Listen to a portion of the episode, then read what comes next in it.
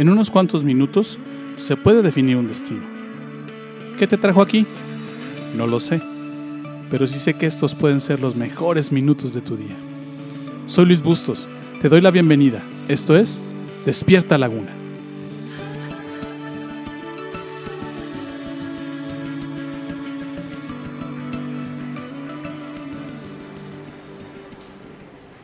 El viernes de Semana Santa recordamos el día en que Jesús fue juzgado y sentenciado a muerte por un grupo de personas que lo acusaron injustamente.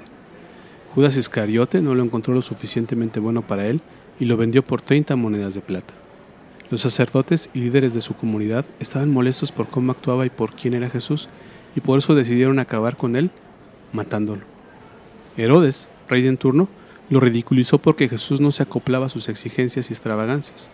Pilatos, el procurador romano, no supo reconocer quién era Jesús en verdad, y eso lo confundió al grado de preferir ignorar su inocencia y finalmente matar.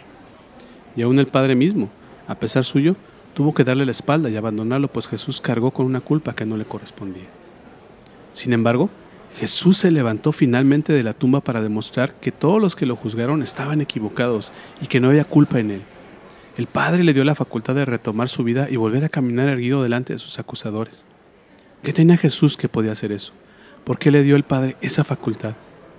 Jesús tiene algo que te puede ayudar a ti a soportar cualquier acusación y a levantarte ante tus enemigos o las circunstancias de la vida que amenazan con hacerte caer. Lo que Jesús tenía se llama integridad, una cualidad o virtud que tú puedes obtener si haces lo mismo que Jesús hacía para cultivarla. ¿Cómo puedes recrear la integridad en tu vida? ¿Qué hace a Jesús que puedes hacer tú para hacer crecer la integridad en tu vida y tener la fortaleza para siempre estar de pie y salir avante ante cada situación? Esta semana te estoy, dando cinco consejos para hacer crecer tu integridad. Cinco consejos sacados del mismo comportamiento del Maestro y Mesías Jesús. Aquí está el quinto y último consejo. Cuida tu relación con Dios. Marcos 15:33 dice, Desde el mediodía hasta las 3 de la tarde el cielo se puso oscuro. A esa hora Jesús gritó con mucha fuerza, Elí, Elí, lama sabactani. Eso quiere decir, Dios mío, Dios mío, ¿por qué me has abandonado? El juicio más duro que recibió Jesús el día de su muerte fue el que su mismo Padre le dictó. Esa tarde Dios mismo tuvo que aceptar que su Hijo amado no podía ser perdonado, es decir, que la sentencia de muerte debería cumplirse pues Jesús era culpable. Yo siempre he pensado que la copa que Jesús le pedía al Padre que le hiciera pasar en el huerto de Getsemaní no era la del martirio ni aún la de la muerte misma, sino la copa de la ausencia de Dios. Jesús experimentó lo que nunca en la vida, el abandono de Dios, la separación de Dios, la ausencia de Dios en su vida. Algo que tú y yo sí conocemos o conocimos algún día. Romanos 5, verso 16 en adelante dice, Cuando éramos totalmente incapaces de salvarnos, Cristo vino en el momento preciso y murió por nosotros, pecadores. Ahora bien, casi nadie se ofrecería a morir por una persona honrada, aunque tal vez alguien podría estar dispuesto a dar su vida por una persona extraordinariamente buena. Pero Dios mostró el gran, amor que nos tiene al enviar a Cristo a morir por nosotros cuando todavía éramos pecadores. Entonces, ya que hemos sido hechos justos a los ojos de Dios por la sangre de Cristo con toda seguridad, Él nos salvará de la condenación de Dios. Pues, como nuestra amistad con Dios quedó restablecida por la muerte de su Hijo cuando todavía éramos sus enemigos, con toda seguridad seremos salvos por la vida de su Hijo. Así que ahora podemos alegrarnos por nuestra nueva y maravillosa relación con Dios gracias a que nuestro Señor Jesucristo nos hizo amigos de Dios. Jesús no murió porque alguna de las sentencias o cargos que le imputaron hubieran sido suficientes para hallarlo culpable de muerte. Judas, recibió de Jesús siempre el mejor trato. No, no escondió Jesús ante los líderes de la comunidad quién era en realidad. Jesús no hizo lo que Herodes pretendía de él y mucho menos falló a la verdad con Pilatos. Lo único de lo que fue hallado culpable fue de cargar con tus fallas y tus pecados. O sea, Él decidió pagar lo que nos correspondía por derecho y culpabilidad a ti y a mí. De esa no se zafó, sufrió la muerte y la separación de su padre que tanto la amaba. Pero esta es la buena noticia, pues esa acción le concedió el derecho y el poder de vencer la muerte, el pecado, a la maldad y de limpiar tu historial. Esa acción le concede al Señor el poder sobre todas las cosas y en especial la autoridad para que hoy tú tengas libertad de eso y puedas establecer una relación franca, franca, amplia, constante, profunda con el Padre y con Jesús. Por eso murió. Tengo que ser sincero e íntegro contigo. Si tú no tienes a Jesús en tu vida y crees, que es, y crees en esto que Jesús hizo por ti en la cruz, no espero que puedas hacer los cuatro consejos previos que te enseñé. Es decir, el gran secreto para que puedas adquirir y cultivar la integridad en tu vida está en que puedas tener y cultivar una relación con Dios.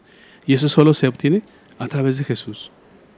Juan 14, 6 dice, Jesús le contestó, yo soy el camino, la verdad y la vida. Nadie puede ir al Padre si no es por medio de mí. Lo que hacía que Jesús fuera un hombre íntegro de palabra y hechos era su enorme relación con Dios. Lo que puede hacer que tú venzas la falsedad, los estereotipos, las convenciones establecidas, que descubras quién eres y que seas tú mismo, es que le puedas preguntar directamente a Dios todas estas cosas. Porque no solo te las enseñará, sino que te dará el mismo poder que tenía Jesús y que lo ayudó a levantarse de la tumba. El mismo conocimiento y poder que aún hoy conserva el Señor y lo hace ser el único ser humano que ha caminado en la tierra con total integridad y poder divinos para vivir la vida. Hoy necesitas darte cuenta que necesitas tener y cultivar tu relación con Dios. No es tiempo de que esperes más. Es tiempo de que cambies y lo busques porque no solo te dará la integridad que necesitas para estar de pie, también te dará, todo lo necesario para vivir tu vida y para que la vivas en abundancia, a pesar de seguir en este mundo roto y, resquebrajado. Juan 10:10 dice esto. El propósito del ladrón es robar y matar y destruir. Mi propósito es darles una vida plena y abundante. Estas fueron palabras de Jesús y, y siguen estando vigentes el día de hoy para ti. Si ya cuentas con una relación con Dios, felicidades. Cuídala y cultívala. Si no cuentas con ella, te recomiendo que en este mismo instante hables con Dios y le pidas que te ayude a encontrarlo. Te aseguro que hay cosas muy que hay cosas te aseguro que cosas muy buenas pasarán en tu vida, incluyendo que incluyendo que sabrás lo que es la integridad y cómo se vive. Así que tómate un tiempo para platicar con Dios. Tómate un tiempo para pedirle que sea restablecida tu relación con Él. Tómate un tiempo para decirle, creo en Jesús. Tómate un tiempo para decirle, Señor, ayúdame a tener integridad, ayúdame a conocerme, ayúdame a vivir esta vida, ayúdame a caminar de tu mano.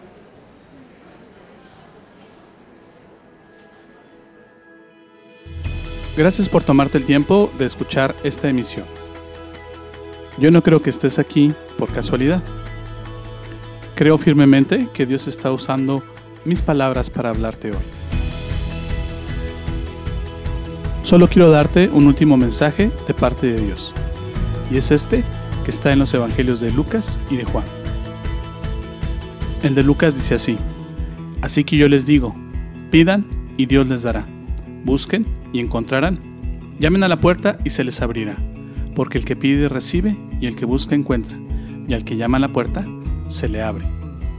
Y el de Juan dice así, Dios amó tanto a la gente de este mundo, que me entregó a mí, que soy su único hijo, para que todo el que crea en mí no muera, sino que tenga vida eterna. Hoy has encontrado a Dios y por eso vibra tu alma. Estás empezando a creer en Dios y en Jesús. ¿Te gustaría saber más sobre esto? ¿Te gustaría platicar sobre cómo encontrar más de Dios?